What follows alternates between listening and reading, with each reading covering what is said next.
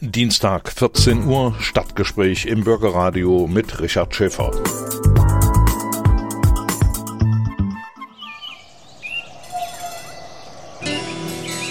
Erfurt.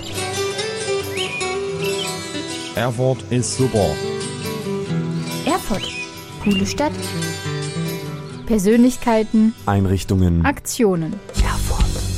Erfurt. Vorgestellt im Stadtgespräch mit Richard Schäfer. Herzlich willkommen zum Stadtgespräch hier im Bürgerradio Erfurt. Mein Name ist Richard Schäfer und ich trage die Verantwortung für die Beiträge und die Auswahl der Musik. Das Weimarer Rendezvous mit der Geschichte 2020 kann Corona-bedingt in diesem Jahr nicht so durchgeführt werden wie gewohnt mit Vorträgen, Diskussionen und Gesprächsrunden. Deshalb ist die Auseinandersetzung mit dem Thema Rebellieren und Regieren auf die Radioebene verlegt worden. Im Stadtgespräch habe ich mich seit Jahren mit diesem Rendezvous beschäftigt und mich ihm gewidmet und auch in diesem Jahr gibt es dazu drei Sendungen.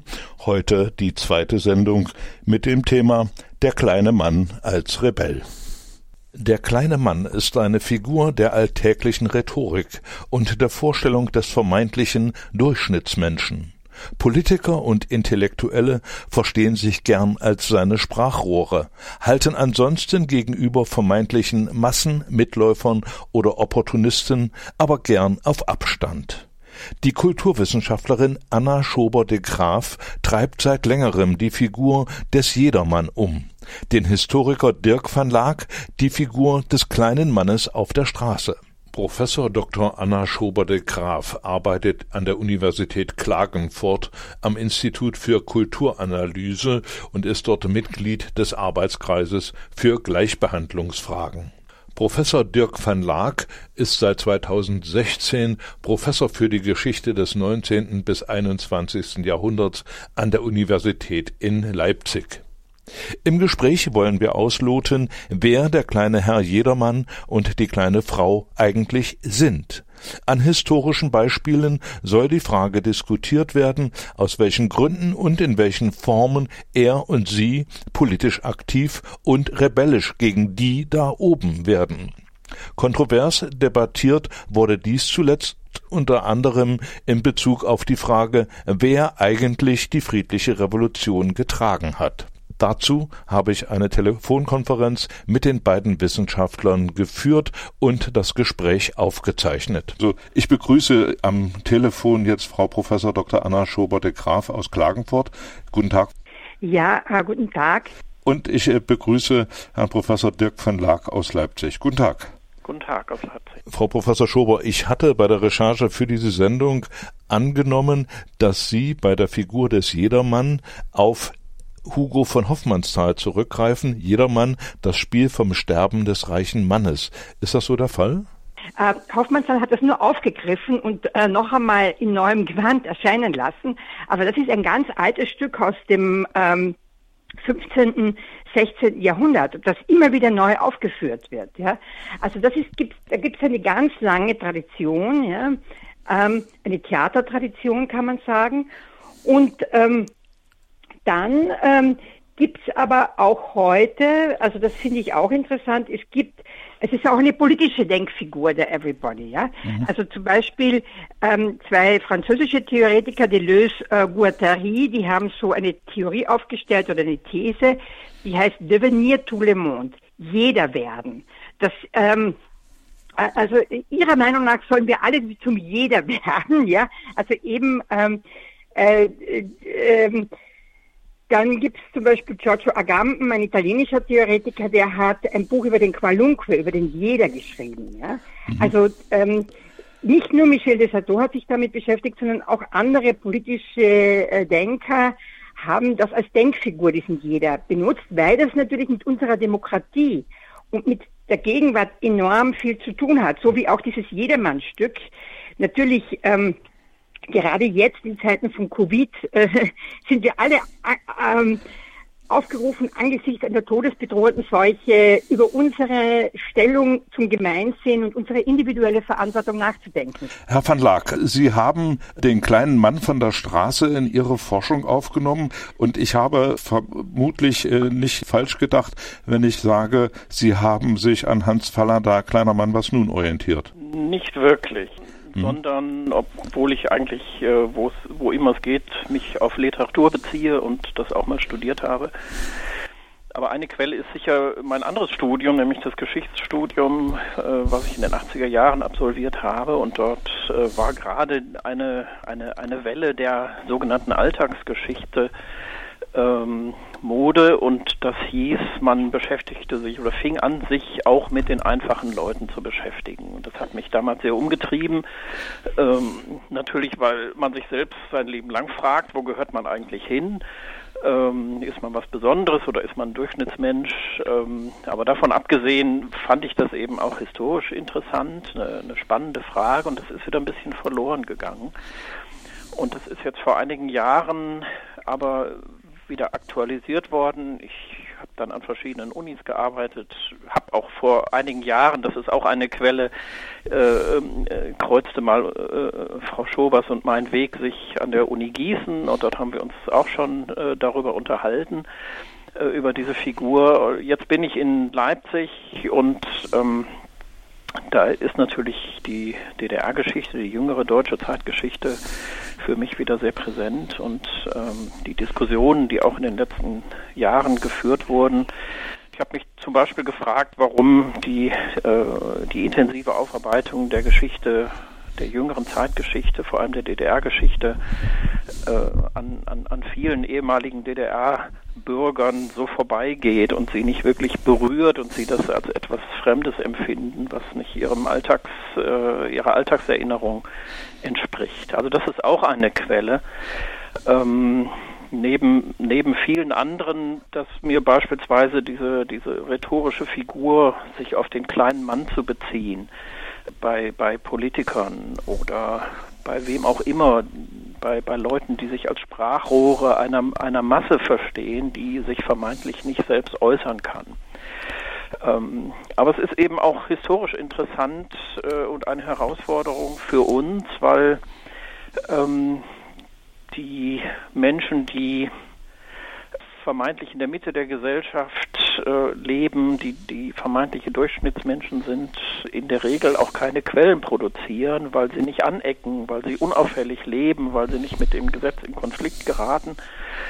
Und das heißt, sie produzieren eben auch wenig Quellen und wir Historiker haben, haben gelernt, uns eigentlich immer auf die Quellen in den Archiven zu beziehen. Und das sind meistens Konfliktgeschichten, das sind meistens äh, Dokumente von mehr oder weniger, aus welchen Gründen auch immer, herausragenden Persönlichkeiten oder von, von ungewöhnlichen Ereignissen, sodass eigentlich immer ein Großteil der, der, der Menschen nicht wirklich vorkommt in unserer Geschichtsschreibung und das äh, treibt mich schon seit Jahrzehnten. Herr von Lack, mir fällt da eine Sache ein. Ich bin lange Zeit Lehrer gewesen und wenn ich in meine Praxis zurückdenke, natürlich sind mir da auch immer die Schüler in Erinnerung, die auffällig geblieben sind, ne? die laut gewesen sind, die irgendwelche Sachen verbrochen haben und die anderen, die stillen, die leisen, die treten langsam in den Hintergrund. Ist das so eine Berührung, die man hat, die man also auch selbst erlebt? Naja, klar, das ist gewissermaßen eine professionelle Deformation der, der, der Historiker oder überhaupt der Wissenschaft, die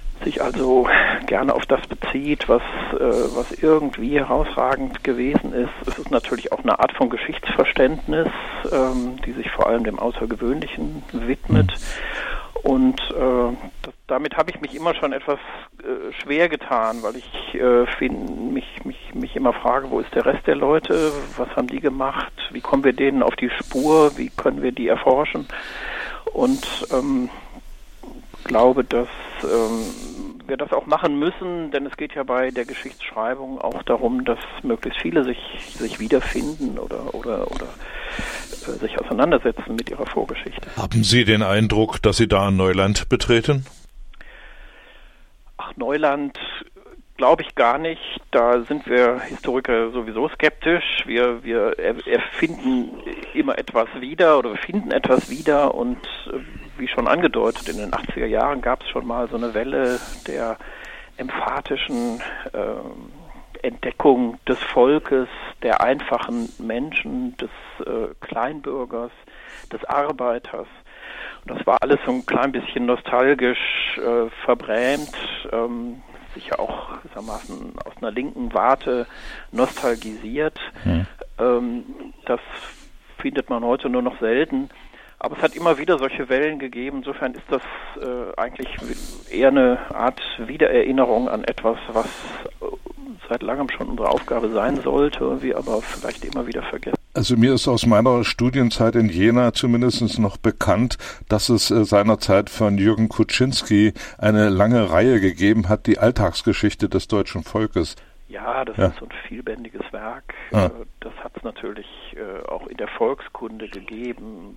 Äh, Wolfgang und Sigrid Jakobait etwa ähm, oder Dietrich Mühlberg, die große Kulturgeschichten des einfachen Volkes geschrieben ja. haben. Und ähm, das war natürlich auch äh, verbrämt und politisch gefärbt, aber es hatte natürlich auch Erkenntniswert, weil, äh, weil sich die Volkskunde äh, und die Arbeitergeschichte eben eben doch auch mit den Lebensverhältnissen einfacher Menschen äh, beschäftigte. Wobei, was heißt wieder einfach? Das sind alles, äh, also wir neigen immer dazu, dieses Leben mit ähm, Adjektiven zu versehen, die meistens so ein bisschen pejorativ sind. Ja. Äh, und das finde ich auch eine Herausforderung für uns, weil wir da leicht reingeraten äh, und wir sollten uns das bewusst machen.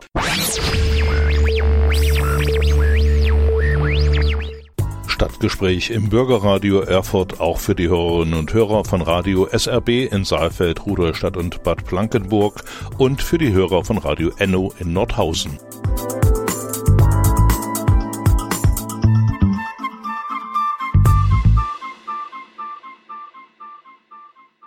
Frau Professor Schober, Sie haben äh, gesagt, dass es also den Jedermann äh, oder den kleinen Mann in allen Ländern gegeben hat als Figur. Ist er denn jetzt aus Ihrer Sicht auch äh, in der Forschung präsent?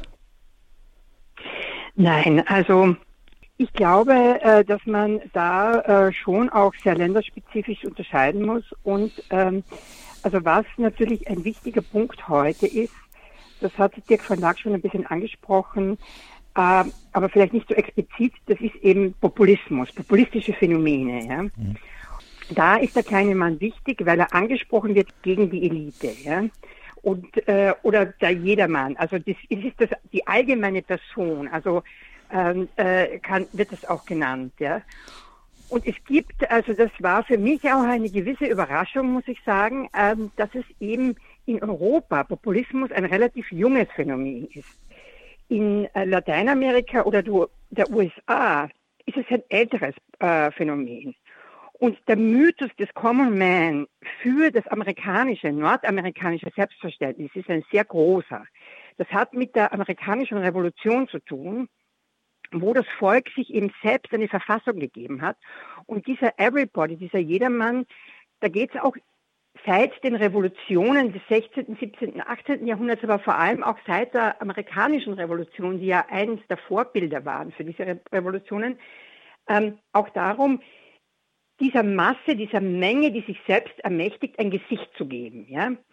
Also dieser Common Man, das ist auch das Gesicht der, des revoltierenden Volkes. Und insofern gibt es zum Beispiel in Lateinamerika und in der USA eine viel längere Forschung natürlich auch zu diesen Phänomenen und zu diesem Common Man. In Frankreich ähm, hängt das ein bisschen natürlich mit dieser Hinwendung zur Alltagskultur zusammen, die auch schon erwähnt worden ist. Das heißt, ähm, Michel Desartot hat, dieser Historiker, der hat wirklich angeschrieben, gegen die Anonymisierung ähm, de, dieser Figur des äh, Jedermanns, des Everybody. Es ging wirklich darum, ihn mit seinen Taktiken und Finden in seiner Partikularität ernst zu nehmen und eben nicht zu romantisieren. Ja. Aber grundsätzlich ist das Phänomen mit den Populismen, die es jetzt in Europa gibt, ja, ähm, eben auch äh, wichtiger geworden. Äh, das tritt mehr in die, äh, in, in, vor allem auch in der Politikwissenschaft, kann man sagen, in den Fokus, weil es eben Phänomene wie die AfD in Österreich seit Haider, viele populistische Bewegungen in Italien, die Lega Nord, die Fünf-Sterne-Bewegung, wo wirklich jeder reingewählt werden konnte ins Parlament, von der Sekretärin bis zum ähm, Weinkenner, kann man sagen, ja, sind die über Nacht Politiker geworden. Ja. Und ähm, das hat ähm, das schon verändert und eben auch die Forschung äh, ist stärker da drauf gedrängt worden. Jetzt äh, eine Frage an Sie beide. Wann äh, rebelliert denn der kleine Mann oder die kleine Frau und wie rebelliert äh, der kleine Mann oder die kleine Frau oder jedermann? Herr van Lack. Ja, ganz spannende Frage. Ich glaube, dass äh, es gibt unterschiedliche Phänomene. Eins ist schon angedeutet worden, das ist die offene Revolution gewissermaßen. Das ist die gewissermaßen die klassische äh, Gründungserzählung der modernen Massengesellschaft. Ähm, da wird gegen den Feudalismus rebelliert, er wird abgeschüttelt und dann äh, wird sich eine eigene Verfassung gegeben, wie Anna Schober schon sagte, und, ähm, und, und, und eine, eine Demokratie etabliert. Das ist gewissermaßen die Meistererzählung, ähm, die es dann auch in einer linkeren Variante gibt, äh, natürlich ähm, äh, gewissermaßen die, die Diktatur des Proletariats äh, und äh, was daraus erwächst. Es gibt aber ähm, also in den, in den Forschungen zur frühen Neuzeit oder zum Übergang in die, in die Neuzeit äh, gibt es auch zahlreiche andere Phänomene, die beschrieben worden sind. Eins ist zum Beispiel für die englische Arbeiterklasse bemüht worden. Das ist diese äh, Vorstellung der moralischen Ökonomie. Ähm, und das basiert auf einem ganz starken Gerechtigkeitsempfinden. Das heißt, ähm, wenn, wenn, wenn die kleinen Leute, ich nutze jetzt mal diesen Begriff, ähm, ähm, ohne ihn zu differenzieren, wenn sie sich übervorteilt fühlen, wenn sie sich dauerhaft un, ungerecht behandelt fühlen, dann ähm, baut sich gewissermaßen Unzufriedenheit auf, die sich dann im frühen 19. Jahrhundert beispielsweise gegen Fabrikbesitzer äußerte oder in, in Maschinenstürmerei äh, der Weberaufstand, der berühmte äh, oder die berühmten aus den 1840er Jahren, das fällt vielleicht so ein bisschen in die äh, in die Geschichte. Also wenn man das Gefühl hat, es reicht nicht zum Leben, äh, die die die die äh, Reichtumsschere äh, geht auseinander. Es gibt aber auch subtilere, weniger auffällige Formen de, der Rebellion. Das sind äh, Akte des Eigensinns oder der Subversion. Das heißt, man versucht seinen eigenen Vorteil zu, äh, er, äh, zu, äh, zu ergattern auf eine Art und Weise, die möglichst unauffällig ist, die nicht mit dem Gesetz in Konflikt gerät. Und das sind so kleine Sachen wie Schwarzarbeit oder, oder Steuern hinterziehen oder irgendwie seinen Vorteil, ähm, also kleine Dinge entwenden, ähm, die gewissermaßen nicht nicht so sind, dass sie kriminalisiert werden können, die aber doch äh, für einen mal hinten herum für einen Ausgleich an, an Gerechtigkeit sorgen. Und da, da gibt es sehr viele verschiedene Varianten, äh, mit denen man sich auch historisch beschäftigen kann. Ja, äh, Frau Schober, wie sehen Sie die Sache? Wann und wie rebelliert jedermann äh, aus Ihrer Sicht? Also ich glaube, dass sich das ähm, im Laufe des 20. und im 21. Jahrhunderts sehr stark verändert hat. Ja, ähm, es war natürlich ähm, zunächst einmal äh, ist es auch interessant, dass die, Revol die großen Revolutionen ähm, mit einem Ausschluss bestimmter Gruppen auch verbunden waren. Zum Beispiel die Frauen haben an der französischen Revolution mitgewirkt, sind aber sofort ausgeschlossen worden. Ja. Ähm, danach ähm, aber sie haben sich äh, danach wieder mit ähm, Gleichberechtigung oder Mitwirken äh, erkämpft. Auch die Arbeiter waren ausgeschlossen, haben sich die Mitwirkung erkämpft. Ja. Das ist dann ähm, hat dann in Etablierung von Demokratien gemündet, die aber dann zum Teil wieder in totalitäre Systeme umgewandelt worden sind, wie wir ja wissen. Aber es gibt seit den 60er Jahren, seit 68 kann man sagen, eine neue Erscheinung, wo eben Leute auch rebellieren gegen einen bestimmten Lebensstil, kann man sagen. Ja? Also da ging es nicht mehr nur die neuen sozialen Bewegungen, da ging es nicht mehr nur genug zu essen zu haben, ähm, diese Hungerrevolten, diese Brotrevolten, Wohnungsfrage, diese klassische soziale Frage der klassischen Moderne, sondern es ging auch darum, Umweltschutz, die Umweltbewegung, Frieden, die Friedensbewegung, natürlich Emanzipation im Alltag, im Privaten, also die Frauenbewegung, dann auch sexueller Lebensstil, also ähm, die Queer- und Transgender-Communities. Also diese ganzen Bewegungen sind ähm, in den äh, ähm, 60er, seit den 60er, 80er Jahren gekommen, ja.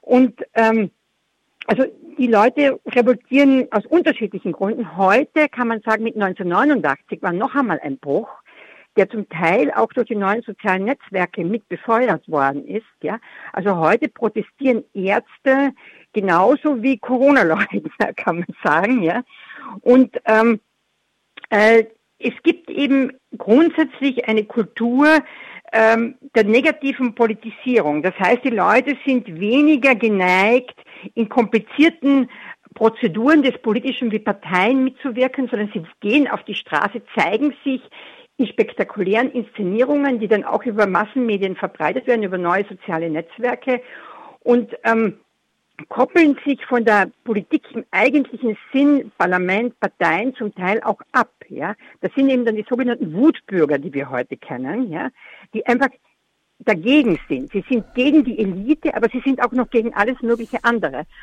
Zum Beispiel gegen Corona-Maßnahmen. Also das ähm, ist ein neues Phänomen. Also es gibt eine weit verbreitete Rebellion seit den 60er Jahren, kann man sagen.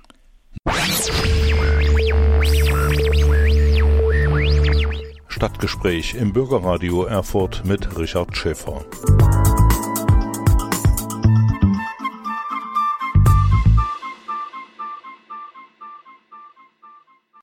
Sind äh, Rebellionen regelmäßige Begleiterscheinungen der Geschichte oder sind sie nur zeitlich äh, bedingt? Es gibt ja in den Geschichtsepochen auch immer wieder, aus meiner Sicht zumindest, lange Phasen, in denen nicht rebelliert wird. Wie sehen Sie die Sache, Herr van Lack?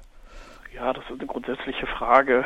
Ähm, ich würde sagen, Rebellionen äh, gehören dazu in der modernen Gesellschaft ganz gewiss, weil die Gesellschaft immer komplexer geworden ist und insofern auch die äh, Mechanismen, die verschiedenen Interessenlagen auszutarieren, immer komplexer geworden sind. Äh, dann gibt es zwar immer wieder Populisten, äh, die äh, versprechen, dass alles ganz einfach äh, sei und ähm, auf Normalmaß zurückgefahren werden müsse, aber, aber so ist es ja in der Regel nicht. Und insofern knirscht es immer im gesellschaftlichen Gebälk und ähm, gibt es gewissermaßen immer ruckartige Veränderungen. Das würde ich als Rebellion oder meinetwegen auch Revolution bezeichnen. Dazu gibt es äh, eben sehr unterschiedliche äh, Anlässe. Und äh, mal sind es gewaltige Revolutionen von welthistorischer Bedeutung, mal sind es kleine, äh, kleine Aufstände, die auch schnell wieder vergessen sind. Also das würde ich sagen, gehört unbedingt dazu. Ähm, wenn es lange Friedensphasen, gerade auch gesellschaftliche Friedensphasen gibt, dann heißt es, dass da irgendwas ganz gut funktioniert und es ganz viele Ausgleichprozesse gibt äh, oder ein Grundempfinden, dass es ähm, äh, gerecht zugeht oder dass doch zumindest alle Menschen einen Anteil äh, an einer schleichenden Besserstellung äh, haben. Das war so ungefähr der Konsens in der Zeit nach 45 in vielen europäischen Ländern, ob West, ob Ost. Ähm, es gab gewissermaßen einen steigenden Wohlstand, der wurde, der wurde verteilt in einer Weise, den viele Menschen gerecht fanden. Ähm, und insofern äh, basiert darauf eine lange Friedensphase. Das mhm. ist heute schwieriger aus verschiedenen Gründen. Frau Professor Schober, wie sehen Sie die äh, Sache? Sind Rebellionen nach regelmäßige Begleiterscheinungen oder sind sie nur zeitlich bedingt? Und äh, wie äh, beobachten Sie das in äh, der europäischen äh, Szene? Ja, also ich glaube, dass sie in Demokratien schon regelmäßige Begleiterscheinungen sind. Ja. Äh, es ist sicher so, dass äh, in totalitären Systemen, in Einparteienstaaten, eben dieser Ausdruck des Volkswillens auch unterdrückt worden ist. Ja, also der ist auch verboten gewesen. Also man durfte nicht so einfach demonstrieren. Das ist zum Teil heute natürlich in vielen Weltgegenden immer noch der Fall. Ja, also zum Beispiel in China kann man nicht so einfach demonstrieren. Ja, ähm, also weil es immer noch ein Einparteienstaat ist. Ja, und ähm, also das ist sicher ein großer Einschnitt auch gewesen, ja, aber und ich glaube auch, dass diese Umverteilungspolitik des Wohlfahrtsstaates, die eben so zwischen den 20er Jahren bis in die 60er Jahre ganz gut funktioniert hat, dass es auch da ähm, es mehr Vertrauen gegeben hat, äh, dass der Staat das regelt, dass es auch eine stärkere Anpassung in Prozeduren der staatlichen Reform irgendwie gegeben hat, äh, in westlich-demokratischen Gesellschaften, würde ich sagen, ja. Aber das ist eben zerbrochen, weil dieses, ähm, dieses Solidaritätsparadigma des Wohlfahrtsstaates ähm, zerbrochen ist. Ähm, äh, wir leben heute nicht mehr in dieser Weise in einem Wohlfahrtsstaat, ja. Und äh, wir sind auch bombardiert als Einzelne mit einer Fülle von äh, weltanschaulichen Angeboten, auf einem Markt der Identitäten von ähm, äh, fundamentalistischen Angeboten bis zu radikaldemokratischen Angeboten, ja, ähm, äh, konservativ, äh, progressiv. Also da gibt es auf dem Markt der Identitäten äh, ein riesiges Angebot, wo die Menschen eben auf sich selbst zurückgeworfen sind, da was rauszufinden. Und da braucht es auch wieder solche Figuren, die das vermitteln, ja, die eben wieder so eine Figur des Everybody dann sind, ja, die ähm, eben zum Beispiel, ein gutes Beispiel dafür ist diese Occupy-Bewegung oder verschiedene Bewegungen haben diese Guy Fawkes-Maske, diesen Anonymous für sich entdeckt, ja, was ja grundsätzlich ziemlich bizarr ist, weil das ist ein ähm, Offizier aus dem ähm, äh, 17. Jahrhundert. Also das, warum nimmt man den raus äh, als Anonymous? Warum gehen die Leute mit Masken, mit diesen, mit diesen Anonymous-Masken heute herum? Das ist, weil die Menge ein Gesicht braucht weil wir äh, so getrimmt sind, dass das schneller geht. Wir identifizieren uns schneller mit einer Gruppe, wenn wir nicht lange Programme reden müssen, äh, lesen müssen, sondern einfach, es gibt da eine Figur, die ist über Comics und über Filme popularisiert worden. Wir alle glauben ungefähr zu wissen, das ist ein Rebell, ein, ähm, also jemand, der ähm, nicht äh, sich konform verhalten hat das wird dann genommen, äh, um sich eben äh, als Kollektivkörper zu formieren und äh, um neue Mitglieder zu werben. Ja? Also all diese Gruppen sind ja darauf aus, neue Mitglieder zu haben.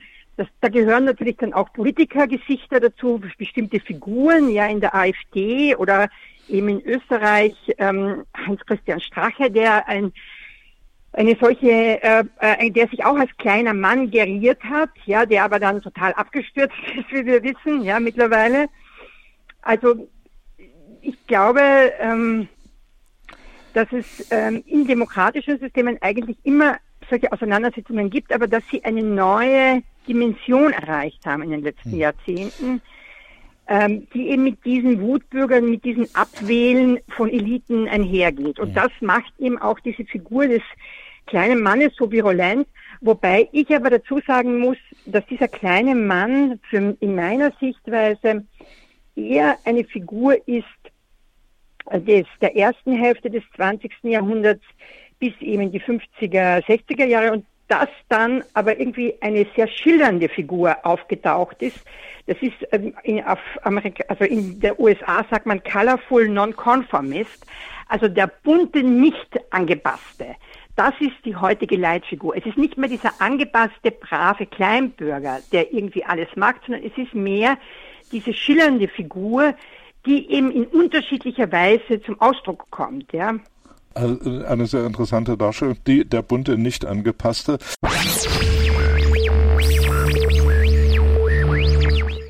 Stadtgespräch im Bürgerradio Erfurt auch für die Hörerinnen und Hörer von Radio SRB in Saalfeld, Rudolstadt und Bad Blankenburg und für die Hörer von Radio Enno in Nordhausen.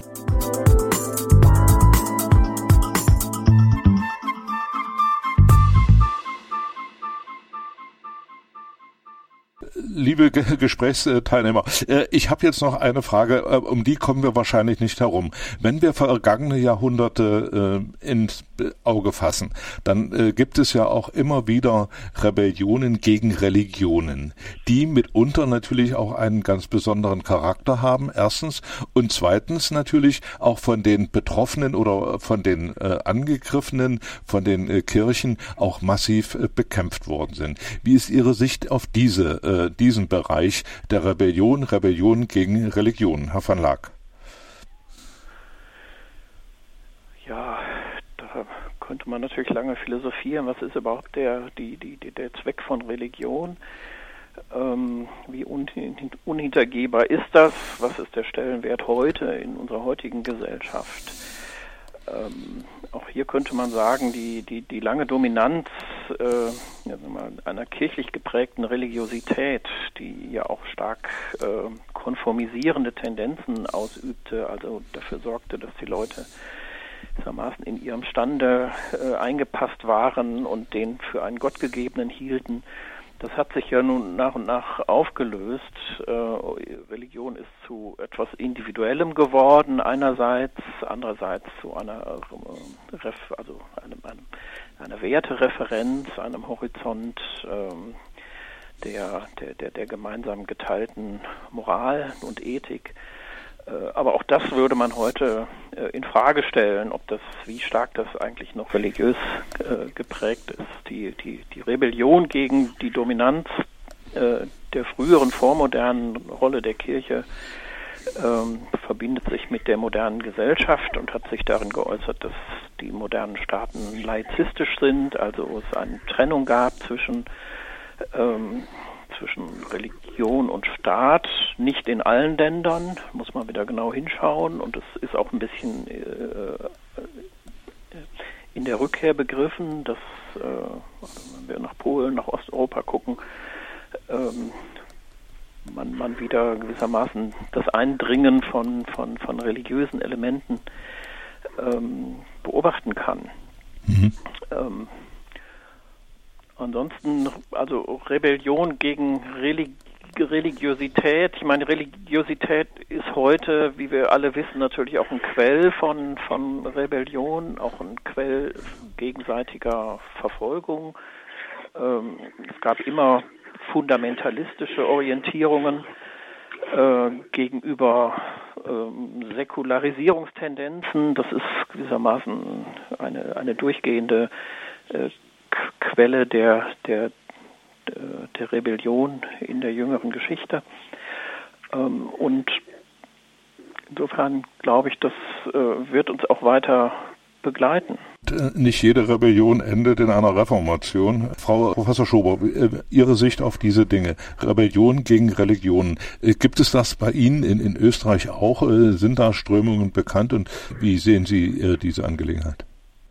Ja, also ja, also das, glaube ich, dass das eine interessante und wichtige Frage ist, ähm, weil eben Religion äh, heute auch wieder stark politisiert wird. Ähm, sie ist natürlich auf der einen Seite, wird sie als privatisiert angesehen, auf der anderen Seite wird sie aber wieder verstärkt öffentlich präsent und diskutiert und problematisiert, wie zum Beispiel im Zusammenhang mit der Kopftuchfrage, ja. Und ähm, das zeigt auch, wie schwierig diese Frage dieses kleinen Mannes auch ist, weil das eben unter Umständen auch die kleine Frau ist und weil es dann doch auch einen geschlechtsspezifischen Unterschied gibt. Ähm, also äh, Frauen sind auch ähm, äh, Allegorien gewesen, zum Beispiel einer Nation, ja. Also man wirklich alle kennen Marianne als Allegorie der französischen äh, äh, Nation, ja. Und ähm, dass äh, Frauen übernehmen oder Frauenbilder übernehmen auch diese Funktion, weil sie auch Projektionsflächen sind. Das heißt, dieser Everybody, dieser kleine Mann, sind auch Projektionsflächen, ja.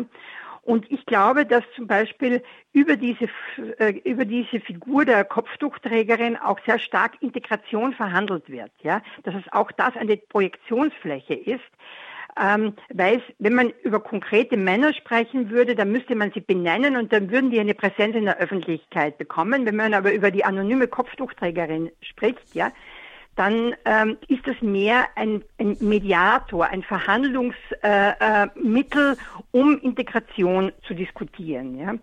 Und also da gibt es natürlich sehr viel Protest. Es gibt sowohl äh, Protest von äh, Kopftuchträgerinnen gegen das Verbot, Kopftücher zu tragen oder die Einschränkung und umgekehrt den, den Nutzen, äh, dass man das Bild der Kopfdruckträgerin eben benutzt, um Integration zu verhandeln. Ähm, da gibt es natürlich auch sehr ähm, äh, schwierige äh, und gewalttätige Ereignisse, wie jetzt in Frankreich äh, mit diesen Mohammed-Karikaturen schon länger, ja, äh, wo eben äh, diese Karikaturen, diese Verbildlichung ähm, dieses Propheten als äh, Aggression verstanden wird, ja, und ähm, mit Gewalt beantwortet wird, ja.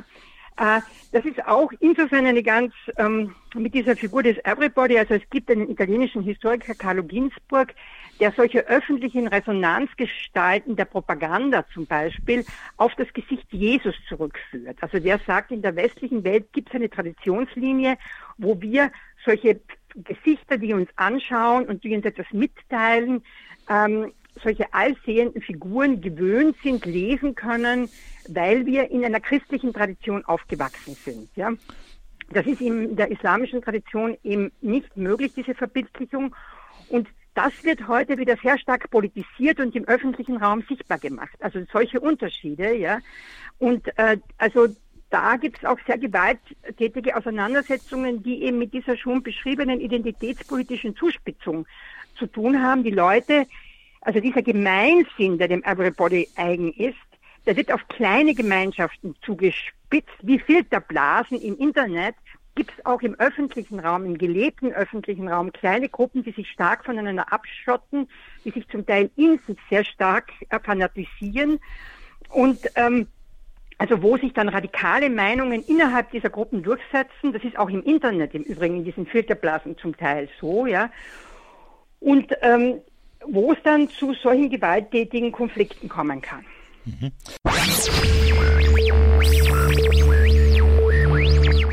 Stadtgespräch im Bürgerradio Erfurt mit Richard Schäfer.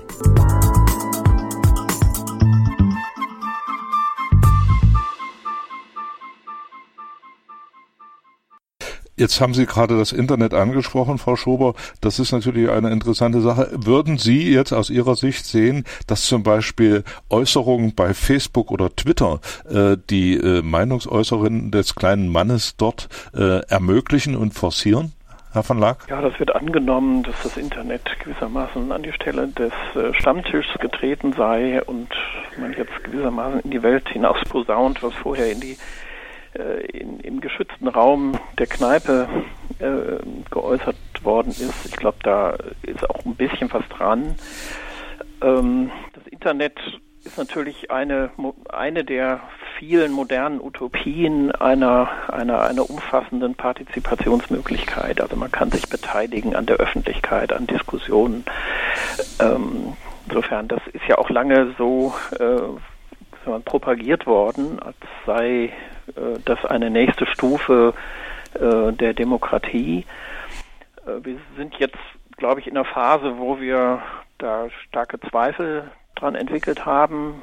Ähm, einmal, weil dann doch nicht jeder im Internet unterwegs ist, sondern nur äh, eine ausgewählte Gruppe von Leuten sich da äußert, sich da politisch äußert ähm, und äh, insofern ähm, ähm, weiß ich nicht, ob das Internet schon tatsächlich das Medium der kleinen Leute ist. Äh, es verbinden sich viele Erwartungen damit, äh, auch was dem, also direkte Demokratie anbelangt oder Volksentscheide oder was auch immer dadurch ermöglicht werden könnte in Zukunft. Das waren gewissermaßen auch so Visionen der Piratenpartei oder anderer technikaffiner, internetaffiner Gruppen. Ähm, ich glaube, wenn wenn es dahin geht, dann wird es auf jeden Fall noch eine Zeit dauern und äh, es wird noch sehr lange gewissermaßen Ungleichgewichtigkeit äh, im tatsächlichen Nutzerverhalten äh, des Internets äh, zu beobachten sein. Frau Schober, äh, Sie haben jetzt äh, die Äußerungen gehört. Äh, ist das Facebook, sind Twitter jetzt Möglichkeiten, wo sich der kleine Mann, der ja eigentlich in der Geschichte, wenn ich das so richtig verstanden habe, immer so doch mehr isoliert auftritt und, und nicht in, in größeren Gruppen, jetzt eine Chance, sich hier mehr zu verbinden, zu vereinigen? Jein, also zum Teil ist es sicher so, dass sich die Möglichkeit, sich neu zusammenzuschließen, sich neue Gruppen zu finden, ähm, äh, erhöht und vor allem, dass äh, junge Leute aber nicht nur eben auch eine Bühne finden, wo sie kleine Filme auf, äh, äh, auf Facebook äh, posten können, auf Instagram Fotos posten können und so weiter. Also die Leute können viel stärker sich selbst ein Forum schaffen. Man ist nicht mehr in dem Maße wie früher auf traditionelle Medien angewiesen. Und das betrifft natürlich vor allem auch Parteien. Es können sich neue Parteien äh, gründen, die relativ parallel äh, äh, zu den klassischen Medien wie Zeitung, Radio existieren. Ja? Das Problem ist, dass ähm, meistens diese Gruppen nur sich selbst erreichen. Also die sind eben in einem äh, Gefüge von Gleichgesinnten. Ja? Was aber eine starke Radikalisierungspotenz bietet. Ja, also man kann sich eben, weil man sich unter Gleichgesichten drin trifft und einfach Unvorhergesehenes und Unerwartetes und andere Meinungen kaum mehr geäußert werden in diesen Gruppen, ja, wenn man dann äh, geächtet und mit einem Shitstorm irgendwie rechnen muss, ja, ähm, äh, ist das schon ein neues und wichtiges Phänomen, das aber auch in die herkömmliche in den herkömmlichen öffentlichen Raum zurückwirkt. Also ich glaube, es stimmt, dass natürlich nicht alle daran teilhaben, aber doch eine Menge und äh, das wirkt eben sich auch ein bisschen aus äh, in den gelebten öffentlichen sozialen Raum, ja, wo eben dann auch zum Beispiel eine Vermeidung äh, von Konflikten passiert, dass man eher versucht, sich auszuweichen, ja. Ähm, ähm, eine Vermeidung von, von Kommunikation zum Teil. Ja? Also auch der reale öffentliche Raum wird dadurch zum, ein Stück weit mit ausgehört. Also das wirkt zurück. Äh, es gibt da auch viele Erscheinungen parallel, glaube ich. Ja? Aber tatsächlich verbreiten sich solche Figuren wie eben zum Beispiel ähm, Gruppen wie Strache in Österreich, AfD oder die äh, Liga Nord, Fünf-Sterne-Bewegung sehr stark über das Internet und weigern sich zum Teil sogar mit diesen klassischen Medien überhaupt Interviews zu geben oder, äh, oder große ähm, Kontakte zu pflegen. Zumindest streckenweise. Ja.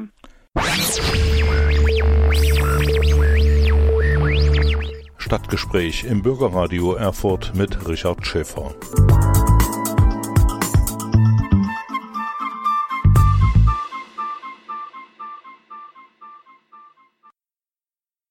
Eine Frage äh, steht also noch offen, die für das Thema des Rendezvous auch wichtig ist. Kann man, können Sie als Wissenschaftler aus Ihrer Sicht sagen, dass zum Beispiel der kleine Mann oder die kleine Frau zum Beispiel die friedliche Revolution hier äh, in der DDR getragen hat? Herr van Laak, was sind Ihre Kenntnisse dazu? Ja, darüber wurde neulich wieder diskutiert. Das war gewissermaßen die, die, die Begleitdebatte zur Erinnerung an 30 Jahre friedliche Revolution. Ähm, es gab da Positionen, die sagten, das äh, sei tatsächlich vom kleinen Mann spontan äh, getragen gewesen, sei gewissermaßen ein klassisches Beispiel der, der Straßenpolitik. Also Leute verlören ihre Angst, äh, hätten, seien auf die Straße gegangen, seien immer mehr gewesen, geworden. Äh, und die anderen, die dagegen gehalten haben und sagten, nein, es sind eigentlich die langjährigen ähm, äh, bürgerbewegten und äh, kirchlichen Gruppen gewesen, die äh, dieses, diese Atmosphäre herbeigeführt hätten. Und da zeigt sich wieder ganz klassisch dieser, dieser Konflikt. Äh, und den kann man als Historiker gar nicht so einfach auflösen. Äh, ich würde immer sagen, es ist sicher an beidem was Richtiges daran. Ähm, äh, man muss die, die, die, äh, auch die gefährdete Position, äh, die riskante Position, die Haltung der, der Bürgerbewegten und äh, so weiter würdigen, der Umweltbewegten, der Friedensbewegten, äh, muss man würdigen. Und natürlich haben die dazu beigetragen, dass äh, dass Kritik geäußert wurde. Äh, aber es gab auch so etwas wie spontane äh, Reaktionen in, in, in Plauen schon im Oktober ähm, 1989, dann in Leipzig natürlich, dann ja, an ganz vielen Orten. Das ist ja auch ähm, schon 1953 erstaunlich gewesen, wie rasch sich äh, in der ganzen damaligen DDR dermaßen die Politik der Straße bemerkbar gemacht hat. Frau Professor Schuber, die friedliche Revolution hier in Deutschland, wie wird das äh, bei Ihnen bewertet? Hat der kleine Mann da die, die wichtige Rolle gehabt?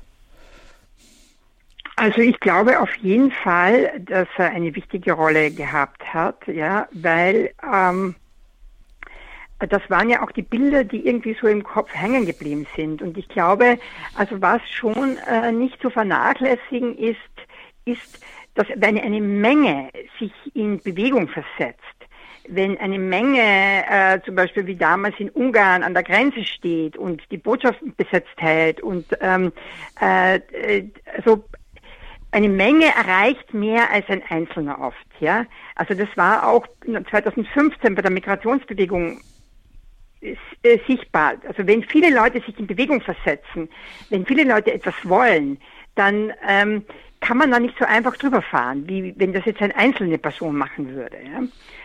Und das ist eben wieder dieser Volkskörper, der sich ähm, äh, formieren kann. Ja? Und ich glaube schon, dass es zumindest ein Stück weit diese Revolution schon eine Formierung ähm, so eines Volkskörpers auch war. Nicht nur natürlich. Also da äh, kommen dann viele auch institutionelle Sachen dazu, die man jetzt vielleicht in dieser Mythos des Volkes dann auch überdeckt. Ja. Mhm. Aber ähm, ich würde schon sagen, dass das eine Revolte war, die eben sehr stark sich so auch geäußert hat. Und das sind auch die Bilder, die zum Teil im Kopf natürlich geblieben sind, ja, von diesen Donnerstagsdemonstrationen, äh, ja. Waren das Donnerstagsdemonstrationen? Also in Montags. Österreich sind die denn, ha? Montags, genau. Ja, ja. Montagsdemonstrationen, ja. In Österreich waren es dann Donnerstagsdemonstrationen. Also das ist dann auch nachgemacht worden zum Teil, ja. Mhm. Solche Dinge finden natürlich dann auch Nachahmung. Ich glaube, das kann man nicht so ganz einfach unter den Tisch fallen lassen. Ja, okay. Ja, äh, vielen Dank äh, für diese interessanten Informationen. Ich möchte jetzt abschließen mit einem äh, Vierzeiler, den ich gefunden habe bei dem deutschen Liedermacher Ulrich Roski und er hat ein Album veröffentlicht 1974, Der kleine Mann von der Straße. Und da heißt es im Refrain, es ist schwer zu verstehen, doch es trifft immer den, der am wenigsten Schuld hat am ganzen Geschehen. Jeder hält sich aus den Dingen raus, so gut wie er kann, denn der Dumme ist am Ende stets der kleine Mann. Was sagen Sie dazu? Ja, das ist eine ganz klassische Haltung, auch eine Selbstzuschreibung äh, kleiner Leute. Man sei gewissermaßen der, der, der äh, äh, immer die Zeche zu zahlen habe oder der immer der Übervorteilte sei. Ähm, das ist auch eine Projektion. Das ist gewissermaßen auch ein, ein, ein Angebot, sich dahinter zu äh, versammeln, ähm, gewissermaßen sich als erniedrigt und beleidigte zu fühlen. Ähm, sehr populär bis heute, ähm, gerade gegen die da oben oder die Politik. Äh, und insofern, sowas, sowas lebt immer wieder auf und steht gerade leider, wie ich finde, in voller Blüte. Mhm. Frau Schober? Ja, naja, die ähm, Kontrastfigur zum Jedermann ist ja der Niemand, ja. Und der Niemand ist auch eine interessante rhetorische Figur, weil es eben auch eine Maske war, äh, hinter der man sich verstecken konnte. Eben zum Beispiel ähm, äh, äh, bei Anschuldigungen von der Obrigkeit, ja, zum Beispiel Dienstboten konnten sagen, ja, niemand hat's getan. Ja, dann waren alle irgendwie aus dem Schneider zunächst, ja. Also äh, der Niemand äh, ist eine ist die Komplementärfigur äh, zum Jedermann, ja. Und ähm, das passt da äh, ganz gut hinein, glaube ich. Also es ist auch, es ist eine Figur, um Präsenz zu gewinnen, aber auch um sich zu verstecken, ja. Mhm. Und das ist eben interessanterweise auch der Anonymous, ja. Also der Anonymous, äh, diese Maske, da zeigt man sich eben, man geht auf die Straße, man formt einen Kollektivkörper, aber ich bleibe anonym, ja. Ich zeige mein wirkliches Gesicht nicht, ja. Mhm. Frau Professor Schober, Herr von Lack, vielen Dank für äh, dieses Gespräch. Vielen Dank, äh, dass Sie sich die Zeit genommen haben. Alles Gute für Sie und äh, eine schöne Zeit für Sie. Ja, danke Ihnen. Danke Ihnen auch.